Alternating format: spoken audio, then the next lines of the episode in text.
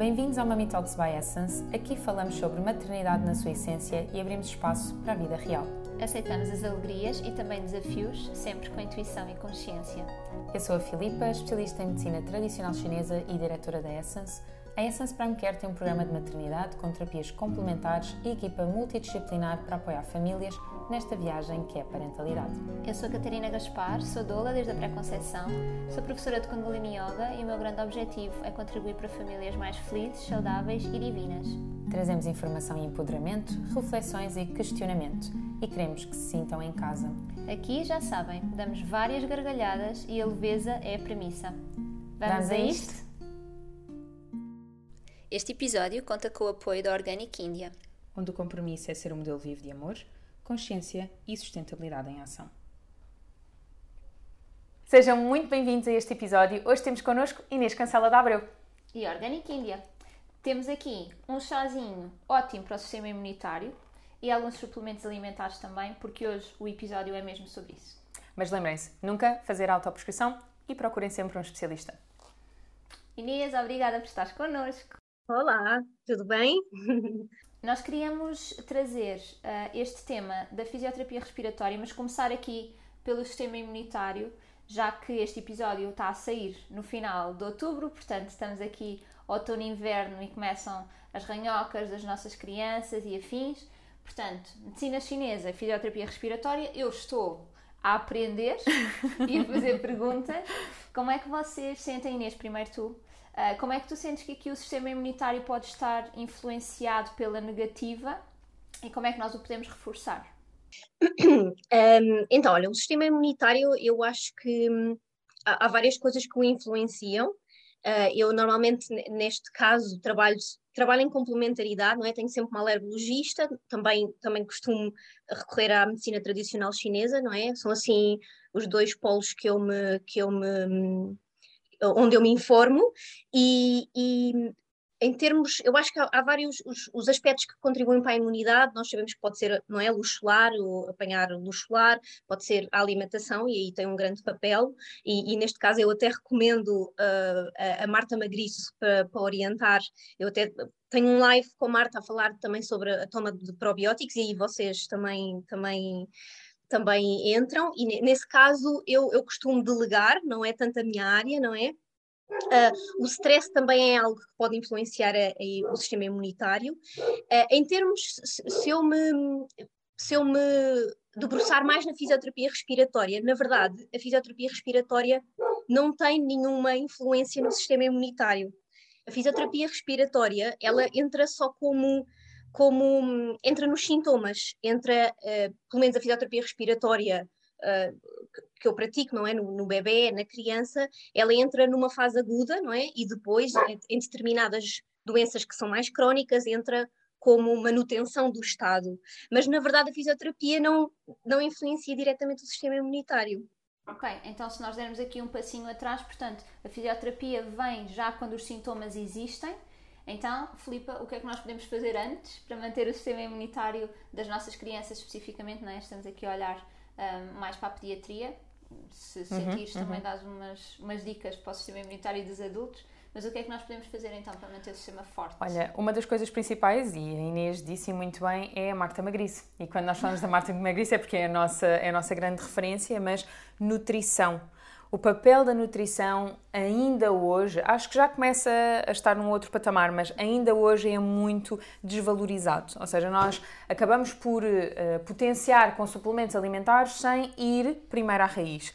Mas a raiz tem que estar verdadeiramente coesa, sustentada e forte e depois compreendemos efetivamente quais é são as nossas carências nutricionais e suplementamos. Esta é a ordem certa. E quando vamos ao patamar de, de, de suplementação, Estamos a falar dos suplementos alimentares como as vitaminas D, ou estamos a falar de ômegas, estamos a falar de outros tantos, ou até mesmo dos fitotrápicos, como por exemplo os da Organic India ou, de, ou, ou, ou outros tantos, que acabam por ir diretamente uh, de uma forma hum, mais natural, através das plantas uh, medicinais, à causa, não é? Portanto, no fundo, e eu gosto muito de trabalhar em complementariedade porque eu não acho que, que um médico ou um médico de medicina tradicional chinesa vê as coisas de forma uh, diferente. Eu acho que nós vemos a mesma coisa, mas temos duas abordagens diferentes. Um fala mais em fisiologia, o outro fala mais uh, de uma componente mais energética, mas cada vez mais estamos aproximados e já há, uh, efetivamente, termos comparativos entre o que é, que é fisiológico e o energético, quase como se fossem sinónimos, e isso é muito, muito especial. Então, eu diria que antes de mais, termos uma boa alimentação, completamente livre de processados, de industrializados, garantir efetivamente uh, que entendemos quais é que são os sinais uh, que aquela criança apresenta, se há mais mucosidade, se há mais calor, se há mais frio, ehm, e com isso então adaptar exatamente o cardápio àquela raiz energética. Se a criança tem uma tendência para alergias, então a pediatra, a alergologista é a pessoa certa para efetivamente encaminhar o paciente nesse segmento. E reparem, nós na verdade estamos todos em círculo a trabalhar para o mesmo, para potenciar um único indivíduo, estejamos a falar seja de crianças, bebés ou até mesmo um adulto, e com isso, eh, no fundo, vamos evitar que os episódios surjam. Esse é o grande objetivo, evitar estar doente. E quais são assim uh, os alimentos, tu já tocaste em alguns, mas quais são assim tipo, sei lá, top 5 de alimentos a evitar? Uh, a evitar, da minha perspectiva, uhum. vamos sublinhar, está bem? Da minha perspectiva de medicina tradicional chinesa, um, açúcar, é assim o primeiro de todos, sem dúvida alguma. Um, portanto, excluindo a questão dos industrializados e por aí fora, está bem? Um, sem dúvida alguma aqui o açúcar, um, os lácteos em excesso, e vou colocar o que um excesso entre parênteses, porque há raízes energéticas que o toleram, Ainda assim, por exemplo, quando nós temos demasiada expectoração, quando temos muitas secreções, é um grande padrão de mucosidade, então não há a mínima necessidade de colocar açúcares ou lácteos ou farináceos, portanto eu vou colocar isto em 3 e não em 5. Uhum. Um, de um modo geral, sempre que nós excluímos açúcar, os lácteos ou o excesso de lácteos, uh, ou até mesmo o excesso de farináceos, principalmente porque os farináceos, há vários tipos de farináceos. Uhum. Então, a maior parte dos farináceos que chegam até nós são altamente refinados. Uh, acho que podemos ter uma melhor seleção um, aí. Portanto, estes três na verdade já vão contribuir, a eliminação destes três já vai contribuir efetivamente para, para uma prevenção uh, do sistema imunitário. Ok. E há assim algumas dicas, aqui Inês também se tiveres, diz, assim algumas dicas para quando começa a chegar não necessariamente o outono e inverno, mas a alteração da estação, uhum, não é? Nesta uhum. mudança de estação, o sistema imunitário às vezes sente-se e não tem de ser necessariamente com a chegada do inverno. Alguma coisa que nós podemos fazer de prevenção, ou seja, baseando que a nossa alimentação já é minimamente uhum, cuidada uhum, e temos uhum. esse, essa seleção, alguma coisa que nós podemos fazer quase como, bora, vamos reforçar porque há de chegar aqui um, um agente um bocadinho Olha, mais focando unicamente na componente da dietética, sempre que nós nos aproximamos de, de, de, estações mais frias, nós temos que comer comida mais cozinhada, menos crua, ok? Por exemplo, até mais legumes, menos frutas, uh, deixar as coisas mais enlumbrando por mais tempo, alimentos mais de forno, aqui os estufados, os guisados, um pouco mais nessa, nessa perspectiva. Um, garantir que temos uh, os nossos no... e aqui pronto, vai, vai, vai, depender mesmo muito do, do da raiz energética de, de, cada pessoa, mas garantir que temos os nossos favoritos, e os nossos favoritos não é de paladar, é os melhores para cada organismo, seja a abóbora, seja a cenoura, noutras pessoas vão ser muito mais os espinafres, as nabiças, então chegar aqui aos nossos favoritos e potenciá-los muito mais. Porque isso vai, na verdade, entendendo isto muito rapidamente, entendendo que temos uma maior falha na energia do fígado, então é exatamente isso que nós vamos colmatar. Um, por exemplo, batata doce assada é das melhores coisas para ter em casa e se eu quiser generalizar, praticamente todas as pessoas beneficiam de ter batata doce assada sempre em casa. Uh, principalmente porque ela acaba por estar no forno muito tempo, fica altamente um, rica e, portanto, nós consumirmos aquilo tem muitos, muitos benefícios. Para quem consome uh, proteína animal, bacalhau é inacreditável. Dentro das leguminosas, os meus favoritos são todos o que são uh, tudo o que é feijões e preto. Então, feijão preto é um boost. Não é que o grão uh, tem algum problema, ou as lentilhas, também gosto bastante, mas o feijão preto ele vai mesmo à energia IN. E IN é frio, então pode, de repente podemos pensar assim, então, mas está frio, vou dar IN. Na verdade, há sempre um desgaste dessa substância, então podemos potenciá-lo dessa forma. E podemos equilibrá-lo, juntando, por exemplo, uma rodela de gengibre, torna tudo muito mais harmonioso.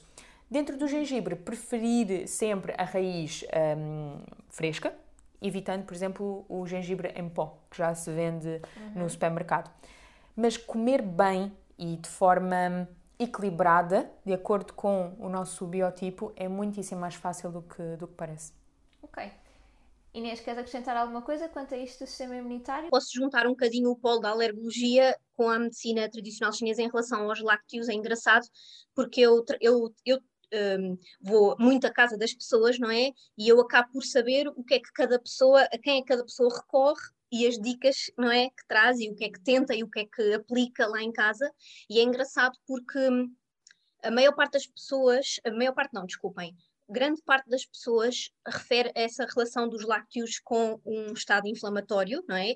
E mais mucosidades. Uh, na verdade, a alergologia defende, isto também para pôr um bocadinho em perspectiva, uh, a alergologia defende que não há, não há nenhum estudo ainda que comprove essa relação, no entanto, Uh, no entanto, uh, faz, acompanham algumas tiradas de lácteos. Às vezes, o que aconselham é continuar a comer um iogurte pontualmente ou, ou, algum queijo pontualmente para não, para não fazer intolerância. Isto não é, mais uma vez, isto não é a minha, a minha, o meu métier, não é e aquilo que eu sou que eu sou especialista, mas só para também trazer esta perspectiva, e eu acho que eu com a Marta também falámos tocámos nisto nos lácteos uh, e pronto, para dar esta, mas realmente, apesar de não haver estudos, eles já fazem esse acompanhamento, eles já, eles já têm isso em consideração e já fazem experiências com os lácteos. Então, Inês, e na prática, quando é que nós devemos ficar? Portanto, quando os sintomas surgem, uh, o que é que é assim mais alerta, que nos deixa mais, ou deve deixar mais preocupados como pais? Porque temos aqui dois extremos, não é? Pais que podem ser um bocadinho como eu, que é tipo, ai, tá bem, mas isto está de passar, deixa lá, deixa lá ver. E pais muito, ai, tem-me arranhar, meu Deus, temos de intervir.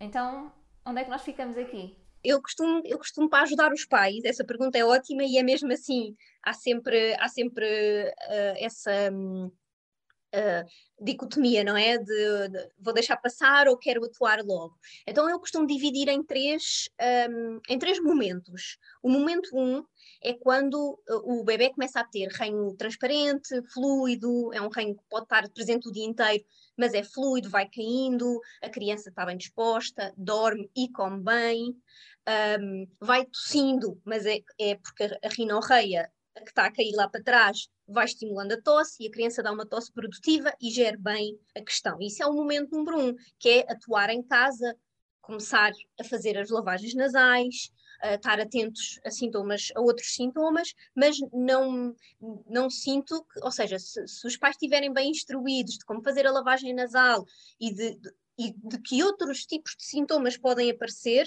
este é um momento em que perfeitamente a coisa é gerida em casa, sem visitar um fisioterapeuta ou, ou um pediatra. Uh, uh, eventualmente visitar um, um, um, pedir ajuda a um fisioterapeuta para ensinar a fazer as lavagens caso não saiba. Depois há o momento 2, que é esse, esse reino evolui para um reino, começa a ficar cada vez mais uh, com cor, não é? O amarelo ou verde, um, espesso. Na verdade, o reino, um, a tendência é que ele uh, evolua sempre do transparente para outra cor e depois volta ao transparente e, e cessa e para. Mas uh, o, o, que é que aqui qual é que vai ser o, o aspecto diferenciador?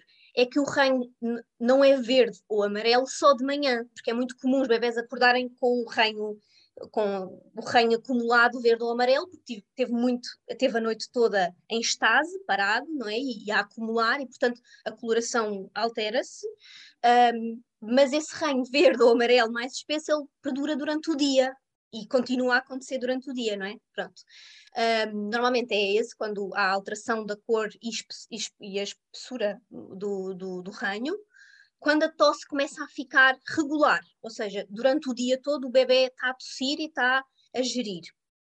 Um, isso é bom, não é? Tosse, vamos sempre dizer aqui que a tosse produtiva Uh, e quando há presença de ranho, a tosse é sempre algo bom, porque a tosse é um sistema uh, que permite libertar esse, esse ranho, não é? Um, a tosse, eh, o bebê já começa a não comer bem, a rejeitar alimentos e à noite pode acordar, não, não consegue, por exemplo, bebés que tenham xuxa não conseguem aguentar a xuxa, acordam durante a noite, estão agitados, portanto isto já é o momento número dois. E aqui, uh, aqui das duas, uma, ou a família já está empoderada e já sabe mexer bem com a seringa e lavar a seringa para lavar o nariz e fazer as lavagens e, e já e um, por exemplo um bebê que já costuma ter estes episódios frequentemente eu acho que se pode gerir em casa mas é um momento em que eventualmente chamar um fisioterapeuta e já entrar em contato com o pediatra só para dar feedback ou pronto. Uh, aqui podem não aparecer estes sintomas todos ao mesmo tempo, não é? Pode, podem ir aparecendo, ou soltarem, por exemplo, a criança está com muito ranho e não come bem. Ok, quando, quando uma criança começa a não comer bem e a não dormir bem, aí já é sinal para, para entrar com mais entrar com mais afinco. E então, aqui o que, que é que nós temos? Na verdade, o ranho não se acumula só na parte anterior do nosso nariz, não é? A lavagem nasal feita com a seringa uh, que nós vemos muito uh, a acontecer nas redes sociais, é maravilhosa, mas ela não limpa todo o trato respiratório, não é? E, portanto, ela só limpa a parte anterior do nariz, vamos chamar assim. Um, e isso ajuda a que o reino não acumule, ok? A que não haja, por exemplo, uh, ali uma acumulação de, de, de, uma colónia e haja uma sobreinfecção, é, é, nisso que a lavagem ajuda, não é?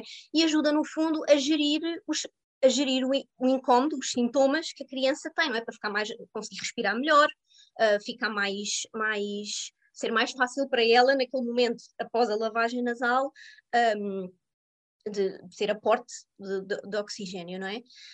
Um, na verdade, a ajuda que o fisioterapeuta dá nessa altura, e é nesta altura que eu acho que se pode entrar em contato com o fisioterapeuta, é, é perceber se efetivamente já há alguma afecção do trato respiratório inferior, não é? Nós temos o superior e temos o inferior, não é? Há, há constipações ou vírus que, que, cujos sintomas só se manifestam nesta, nesta zona e há vírus que podem manifestar-se nas duas, ok? Ou só cá em baixo até.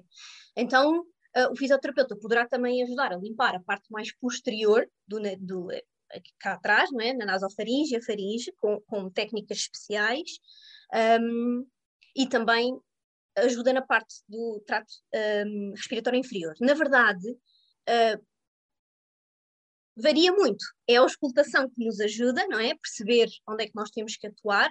Alguns, alguns sinais que nós olhamos para a criança e conseguimos perceber. Uh, e é aqui que eu acho que é importante e, e referir. Uh, essa leitura desses sintomas pelos pais também é importante uh, sintomas e sinais, chamado, ou seja, o, o, que a criança nos transmite, não é? Só de olhar para ela nós conseguimos, como a, a criança não vai dizer, não é? Tenho falta de ar, não consigo respirar, portanto, há, há, há sinais muito óbvios que nós olhamos para a criança e, e, e é isso que nos diz. Portanto, para ser objetiva, temos este momento número 2, um, que tínhamos o reino verde, amarelo, um reino até transparente, mas mais espesso, que já é frequente, ok? Um, uma tosse mais regular, tínhamos uh, o bebê começa a não comer e a não dormir bem, ok? Uh, eventualmente também aparece a farfalheira, estou-me a esquecer da farfalheira, super importante, não é? A farfalheira que é aquele som assim mais grave que aparece, e isso normalmente uh, dá-nos a entender que pode haver algo mais ou, cá atrás, nesta zona mais posterior, ou mais um, superficial no pulmão, vamos chamar assim, eu estou a usar termos assim uh, perceptíveis, um, e quando essa farfalheira está presente. Por exemplo, uma criança que vai tossindo, estou a falar ainda no momento 2, uma criança que vai tossindo, um, tosse, a farfalheira passa, não é? Porque a farfalheira indica que algo está aqui perto da garganta e depois a tosse faz com que se liberte essa expectoração, passe para o trato digestivo e a criança engola a expectoração, ok?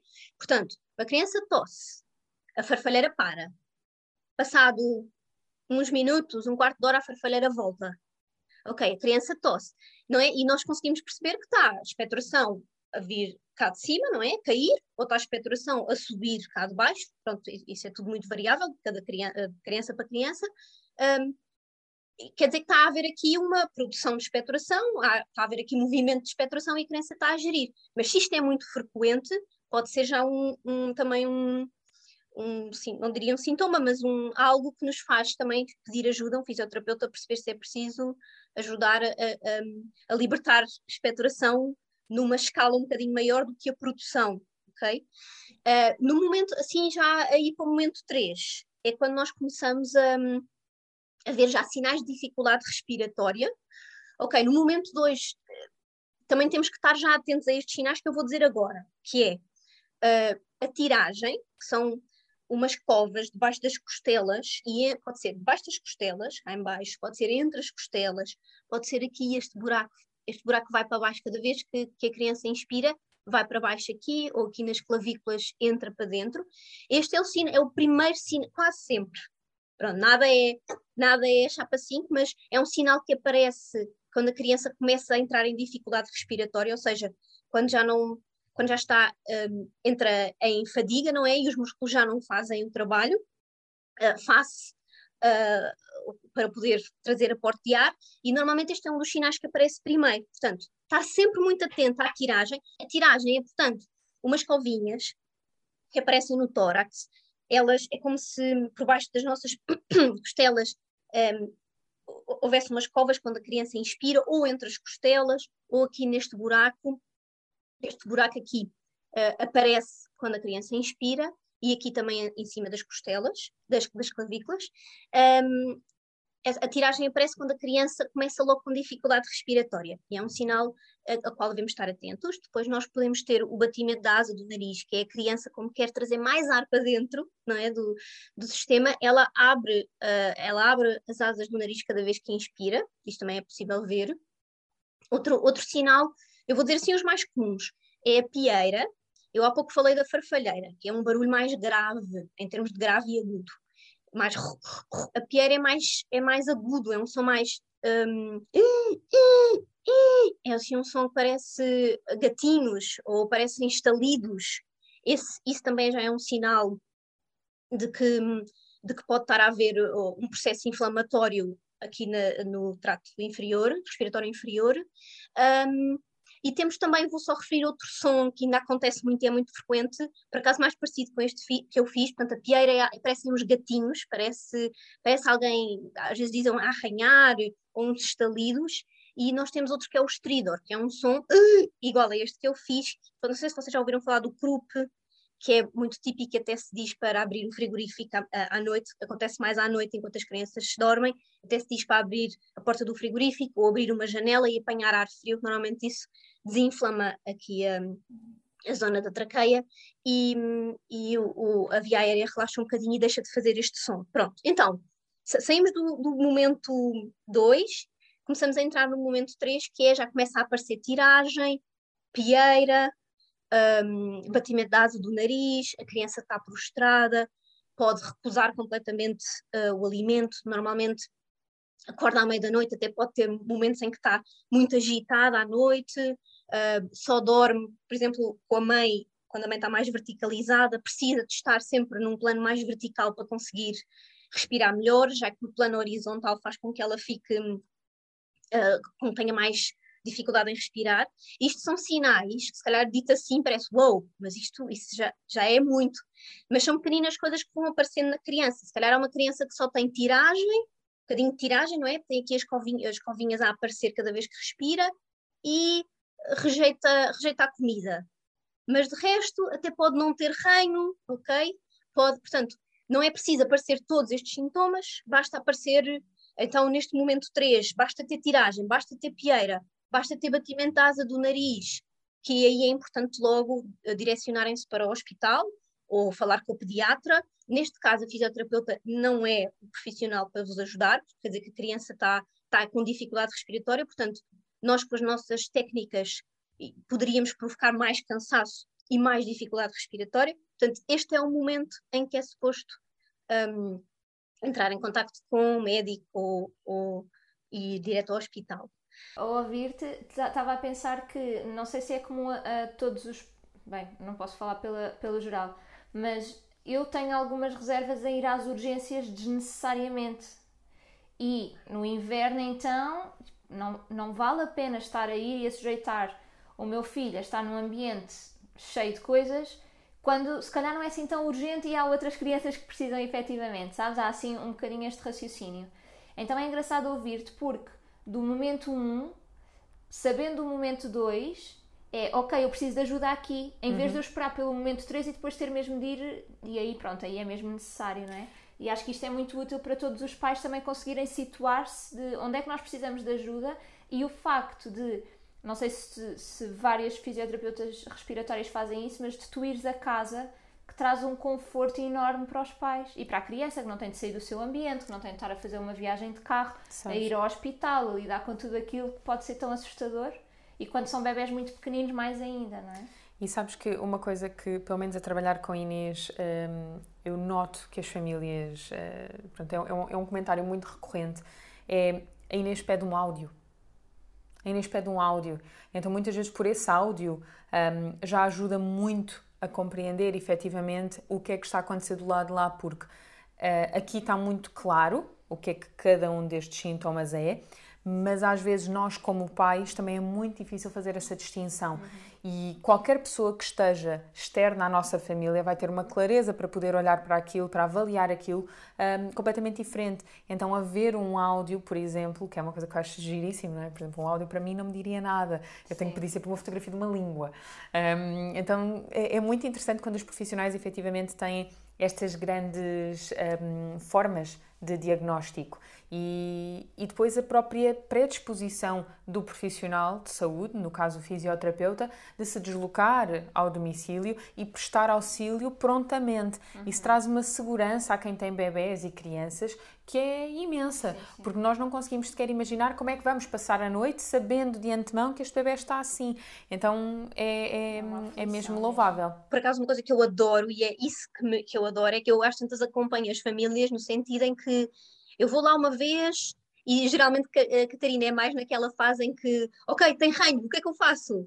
E eu vou lá, ajudo, ajudo a mostrar as lavagens, explico, olha, as calvinhas vão aparecer aqui, o batimento é isto, explico os sinais, enquanto ainda não está a acontecer nada. E depois, se a criança apanha alguma coisa, eles vão mandando, eu normalmente é o áudio e vídeo, não é? Que eu preciso ver o tórax da criança e preciso ver a cara da criança e depois um áudio para perceber o, o som, o que, é, o que é que está a acontecer e aí eu consigo dizer: olha, então vale a pena eu ir aí, sim, vou, vou ajudar-vos, ou não, falem já com o vosso médico. Então há crianças que eu já conheço, olha, nós já sabemos que nesta fase ele, ele evolui muito rápido, portanto, fala já com o pediatra, não vale a pena eu ir aí. Eu já, eu já, já começo a conhecer as crianças, infelizmente eu acabo por apanhar aquelas que têm uh, questões mais recorrentes, não é? Acabam por no inverno não ter só um episódio, têm um, têm dois, algumas que sim, é só um isolado, mas também tenho famílias as quais eu já conheço os padrões das crianças e isso também é muito giro, o fisioterapeuta pode ajudar nesse sentido. Um, em relação a isso do hospital, Catarina, isso é uma pergunta, é o que eu mais à meia da noite recebo mensagens a dizer Inês, está assim, mostra-me um áudio, um vídeo, devo ir ao hospital. Um, na verdade, ou se tem um oxímetro em casa, que eu, que eu não recomendo os pais terem assim um, um oxímetro em casa, uh, a verdade é que nós nunca sabemos quando é que o, os níveis de oxigênio baixaram. Quando a criança tem a pieira ou a tiragem, aqueles sinais do momento 3. E, e, e nesse momento não há como hesitar, deve-se mesmo, deve-se mesmo pedir, pronto, ir, ir ao hospital. Há alguns pediatras que têm a facilidade de se mandar uma mensagem e acabam por responder mais rápido, pode ser uma solução, mas Tanta informação, mesmo preciosa. Obrigada, Inês. Acho que vais descansar muitos pais e também saber que se precisarem de ajuda. Eu estava a, a, ouvir isto tudo e a pensar, mais um contacto a ter na porta do frigorífico, sabes? Uhum, uhum. É assim mesmo essencial. E obrigada pelo teu trabalho e a tua dedicação a tantas famílias. Pelo menos lá em casa nós temos exatamente um post-it com todos os contactos prioritários e dizes isso este e faz é um mesmo deles, todo sentido. Claro. Este é um deles, não só da pediatra. Obrigada, Inês. Vemos-te em breve. Não esqueçam de subscrever, fazer gosto e partilhar. Este episódio é mesmo para partilhar. Obrigada. Até já!